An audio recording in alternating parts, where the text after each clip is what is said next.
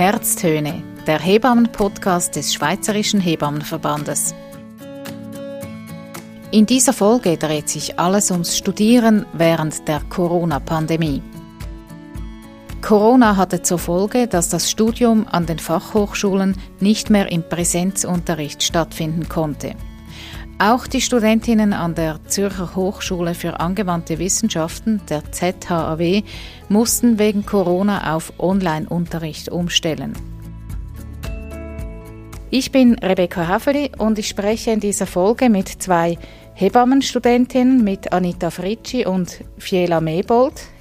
Und ebenfalls bei mir ist Katja Geiger. Sie ist langjährige Hebamme und Dozentin im Bachelorstudiengang Hebamme an der ZHW und deshalb ist sie vor allem hier. Sie ist die Verantwortliche fürs E-Learning im Hebammenstudium. Hallo. Zuerst äh, möchte ich von den Studentinnen Fiela Mebold und Anita Fritschi wissen, wie war denn jetzt diese Umstellung für euch? Also gab es überhaupt eine Umstellung? Ihr habt ja im letzten Sommer mit dem Studium begonnen. Wie war das? Vielleicht Anita? Also das war so, wir haben tatsächlich im Präsenzunterricht begonnen. Ich glaube, die ersten zwei, drei Wochen waren äh, noch Präsenzunterricht, also wirklich Vorlesungen vor Ort. Ähm, man konnte sich treffen, vielleicht auch die eine oder andere Studentin kennenlernen und dann kam dann aber relativ schnell der Entscheid, dass Vorlesungen nur noch online stattfinden dürfen. Ich glaube, im, im November wurde dann umgestellt und seither sind wir eigentlich nur noch einmal an der Woche ähm, für sogenanntes Skills-Training, also den praktischen Unterricht ähm, an der Hochschule, wo wir halt ja, unsere praktischen Fertigkeiten trainieren können, alles Mögliche, was dazugehört. Ähm, von daher war schon eine Umstellung. Ich glaube, man, man hat mit der Hoffnung gestartet, ähm, ja, irgendwie vor Ort sein zu dürfen, hier im Gebäude sein zu dürfen und vielleicht eben auch Studentinnen kennenlernen zu können. Da man dann halt irgendwann nur noch so in seiner Skillsgruppe, in seiner Klasse unterwegs war, kenne ich fast niemanden, also außerhalb von meiner Klasse. Fiela, wie war das für dich? Also heißt das auch, ihr habt euch gar nicht gekannt oder wie, wie war das? Nein, wir sehen uns heute eigentlich zum ersten Mal live. Genau, also ich habe Anita auch nicht gekannt. Und ja, die Umstellung, das Schwierigste war wahrscheinlich wirklich das Kennenlernen der anderen Studentinnen. Vor allem zu Beginn kann das Studium sehr verwirrend sein oder man weiß noch nicht, wie alles läuft, wo muss ich was abgeben, wann habe ich Vorlesung, wo ist es jetzt auf Teams, auf Zoom. Und das war zu Beginn wirklich schwierig. Und jetzt kennt man halt, wie Anita gesagt hat, seine Skillsgruppe. Vor allem eigentlich zwei Leute, in denen, weil wir eben in Dreiergruppen üben. Das sind die Kontaktpersonen, die man hat. Also das heißt, ihr tauscht euch dann auch trotzdem jetzt unter der Woche mal aus via, weiß nicht, WhatsApp? Genau, also ich bin mit meiner Skillsgruppe fast täglich im Kontakt, meistens über WhatsApp und ab und zu machen wir auch eine ähm, Teams-Besprechung und sprechen dann aber auch über anderes, weil es uns wichtig ist, dass wir auch uns persönlich kennenlernen. Genau. Katja Geiger, äh, ich habe es gesagt, du bist äh, Dozentin und vor allem die E-Learning verantwortlich auch. Das hat dich sehr stark beschäftigt im letzten Jahr. Wie war das für dich, diese Umstellung? Also Anita hat es gesagt, das kam quasi Knall auf Fall. Genau, also es war ja dann während dem ersten Lockdown noch viel mehr Knallauffall. Ähm, da waren wir wirklich nicht darauf vorbereitet. Also wir hatten zwar eben, es gab mich als E-Learning-Verantwortliche schon, ich hatte auch kleinere Sequenzen mit manchen Dozierenden schon ins E-Learning transformiert, aber das war marginal im Vergleich zu dem, was wir dann plötzlich leisten mussten. Das heißt, wir hatten ähm, plötzlich eine Woche Zeit vom Rektor bekommen, in der im Prinzip die Hochschule wie für Externe, also für Studierende geschlossen hat. Und ähm, in der Zeit mussten wir einfach ganz schnell uns ein Konzept überlegen, wie können wir alle Unterrichte jetzt online machen. Wart ihr denn technisch vorbereitet? Also, also gut, Laptop nehme ich an, hat jede Studentin. Aber äh, ja, wie, wie ging das? Also, technisch waren wir vorbereitet, also die Hardware hatten wir alle. Es hat noch an der Software gefehlt, also zum Beispiel MS Teams, das hatte vorher niemand gekannt. Ähm, wir haben einfach geschult, geschult, geschult, geschult in dieser Woche, dass im Prinzip eine Woche später alle soweit fit waren und zumindest die Grundkenntnisse beherrscht haben. Das Gleiche ist, wir haben gemerkt, wir haben nicht ähm, ausreichende technische Tools, um E-Learning attraktiv zu machen. Das heißt, wir haben da nachgerüstet, wir haben Software gekauft, ähm, mit der wir jetzt so äh, ja, interaktive ähm, Lernszenarien ähm, programmieren können. Anita, magst du vielleicht kurz erzählen, äh, wie ich mir das vorstellen muss, also das interaktive Lernen? Diese E-Learnings sind meistens, es ist irgendwie eine, eine Textsequenz und dann hat es auch Aufgaben drin eingebettet, zum Beispiel irgendwie wie so die kleine Kärtchen, wo man dann draufklicken kann. Dann ist vorne die Frage und hinten ist irgendwie die Antwort. Also dass man so das machen kann oder mit Videos, die eingebettet werden in die E-Learnings oder ähm, mit irgendwelchen Fallbeispielen, mit Aufgaben, wo man dann sich überlegen muss, wie gehe ich da jetzt weiter, was könnte ich noch machen. Genau, also es ist ähm, ja zum Teil ergänzend zum Unterricht, zum Teil haben wir halt das, was im E-Learning dann vorkommt, gar nicht mehr in einer Vorlesung oder vielleicht nur eine Stunde, ähm, in der man es mal besprechen kann, wenn man Fragen hat. Genau, also die sind wirklich halt so aufgebaut, dass eigentlich der ganze Inhalt drin ist. Ja. Dazwischen oder am Ende hat es oft auch Lernkontrollfragen, dass man auch wie kontrollieren kann, ob man das Gelernte auch verstanden hat. Das persönlich finde ich sehr hilfreich, weil ich es manchmal ein bisschen schwierig finde, herauszufinden, was jetzt wichtig ist, weil wenn jemand dir etwas erklärt, dann hört man wie mit der Tonlage und so, was für sie wichtig ist. Und das hat man halt im Text wie nicht. Aber dafür sind zum Beispiel die ähm, Lernüberprüfungsfragen sehr gut. Und dann haben wir auch Vorlesungen und die sind halt auch interaktiv und da geben sich die Dozierenden auch wirklich Mühe, dass sie irgendwo eine Umfrage einbauen, um uns auch wie mit einzubetten, damit es auch ein bisschen einen Austausch gibt und nicht immer nur Frontalunterricht ist. Und die Umfrage, also da, da gebt ihr dann einfach innerhalb von Zoom oder Teams, äh, gebt ihr Antwort?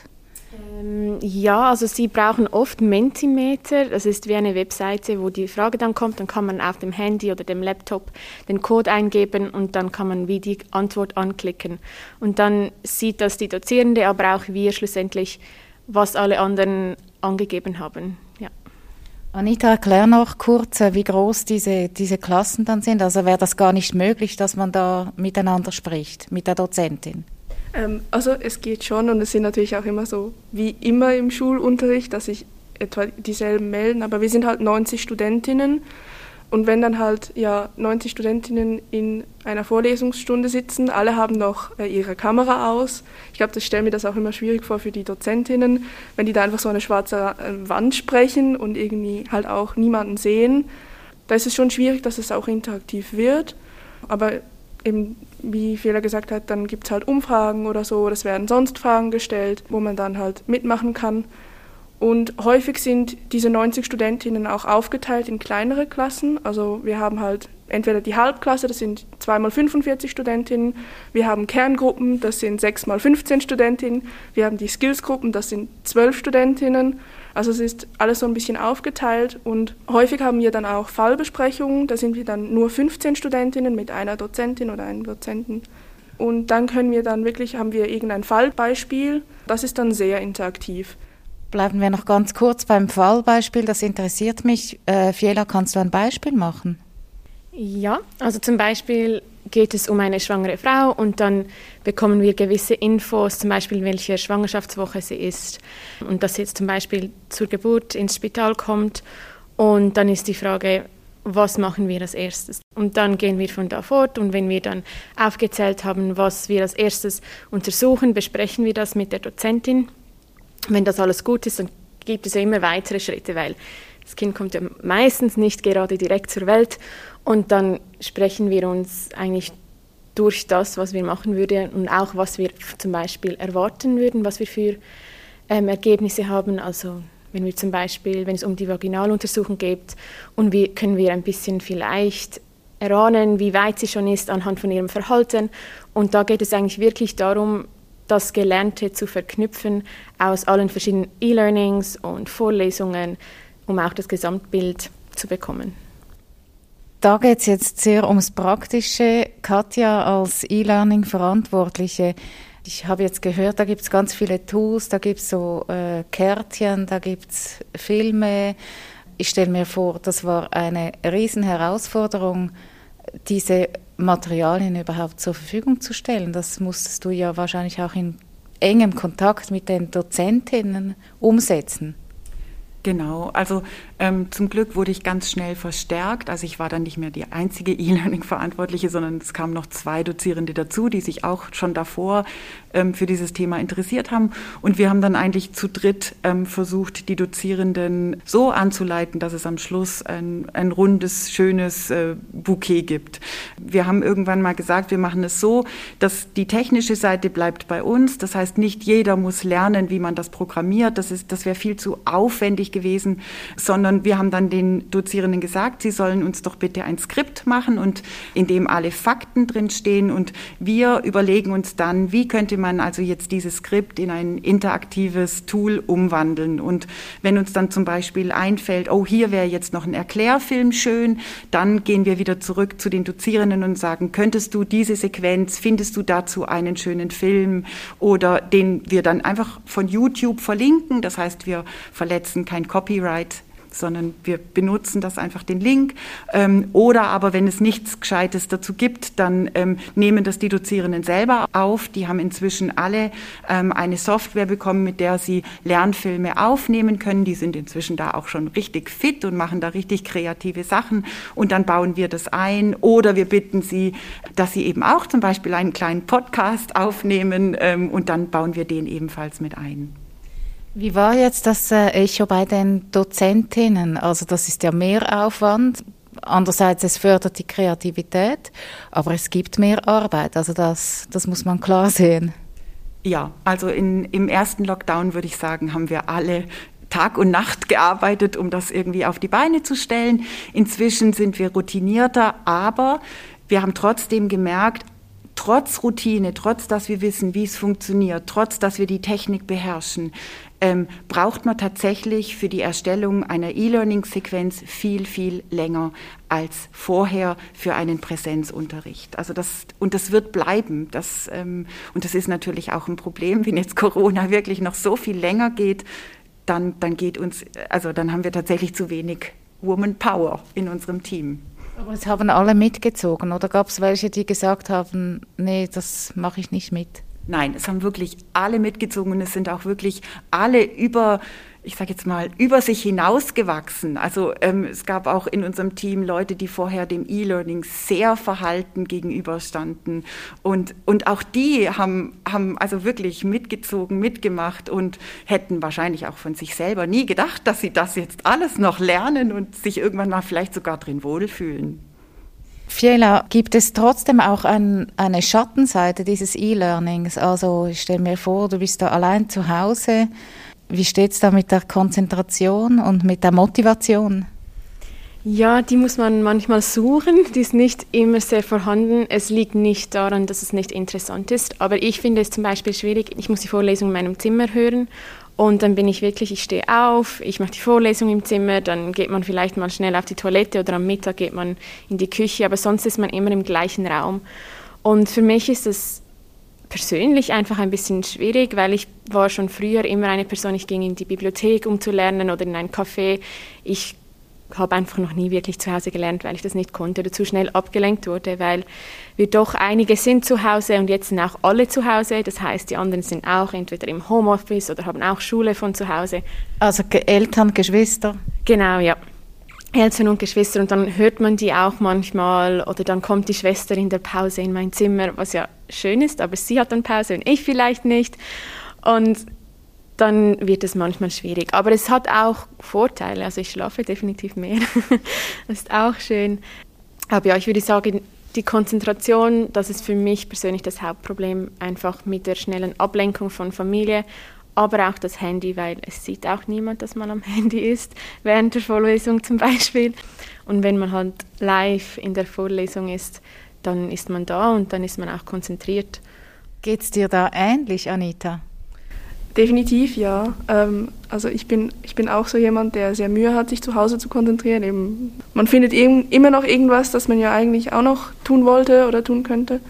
Genau, also ich finde das auch schwierig, halt vor allem, wenn man dann so lange Tage hat, dass man halt wirklich von morgens um acht bis halt um fünf Vorlesungen hat oder dann eben noch E-Learnings bearbeiten muss und dann einfach nur die ganze Zeit von dem Computer sitzt. Und ich glaube, das, was mir am schwierigsten fällt, ist dann wirklich auch mal aufzustehen, irgendwas anderes zu machen, vielleicht auch mal an die frische Luft oder sich zu bewegen. Ich komme häufig dann in die Versuchung, dass ich dann noch irgendwie das Handy oder so nehme und dann bin ich eigentlich wirklich ja, acht, neun Stunden am Tag nur irgendwie von einem Bildschirm und das macht halt auch einfach wahnsinnig müde.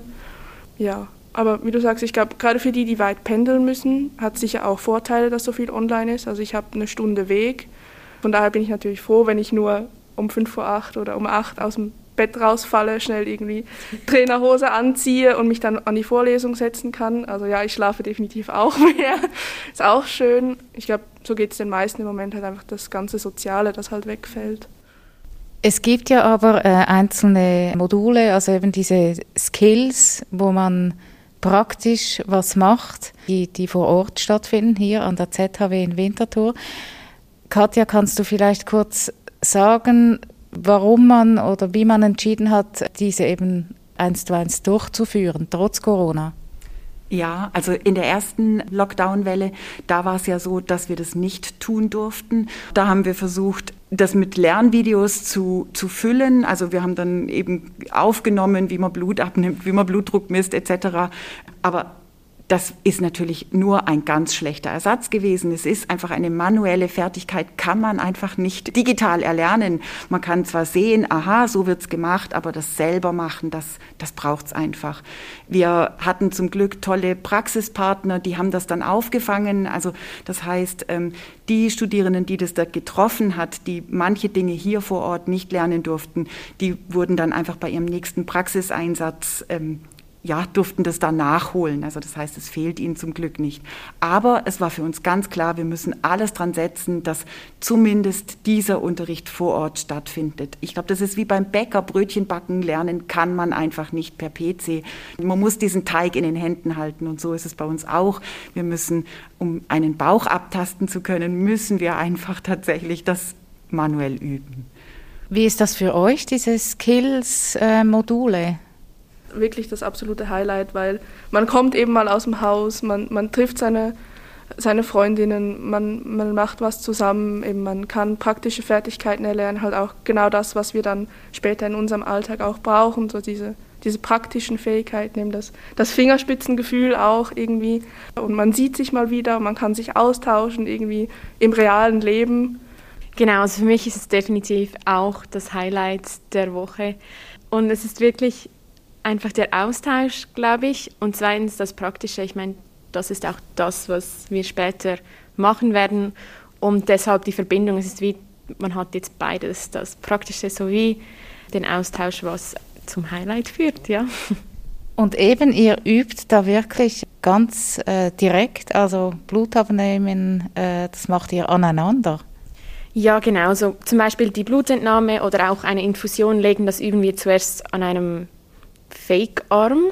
Also das ist einfach der erste Stich, dass man das Handling ein bisschen kennt und auch nicht zu fest zittert oder so. Und danach stechen, also wir stechen eigentlich immer aneinander und üben dann auch die verschiedenen Sachen miteinander. Und ich glaube, das ist, also mir hilft das enorm. Ich habe keinen medizinischen Hintergrund. Und ich meine, in einen Fake-Arm stechen, das ist jetzt, das braucht, also das schaffe ich noch, aber die Hemmung steigt dann, wenn man wirklich jemand anderen stechen muss. Und da ist es in der Skills-Gruppe wirklich gut, weil wir alle im gleichen Boot sitzen und wir unterstützen uns und es ist wie, man ist in einem geschützten Rahmen, wo man wie alles das erste Mal üben kann. Katja, kannst du abschätzen, ob äh, dieser, äh, diese Hebammen, die jetzt studieren während der Pandemie, weniger lernen als andere? Ich glaube, ich kann wirklich ganz klar sagen, nein. Ich glaube, die lernen wirklich genau gleich viel. Wir merken das ja auch an den Lernkontrollen, die wir durchführen. Die haben das gleiche Niveau wie, wie vor Corona. Und da sehen wir ja, die Ergebnisse sind nahezu identisch von der Kurve her. Wenn das mit dem Skills geblieben wäre, dass wir das hätten nicht vor Ort durchführen können, dann hätte ich anders geantwortet. Dann hätte ich ganz klar gesagt, es ist nicht gleich wie vorher. Da wir das aber durchführen können, bin ich ganz fest davon überzeugt, ihr werdet genau gleich gute Hebammen wie vor Corona.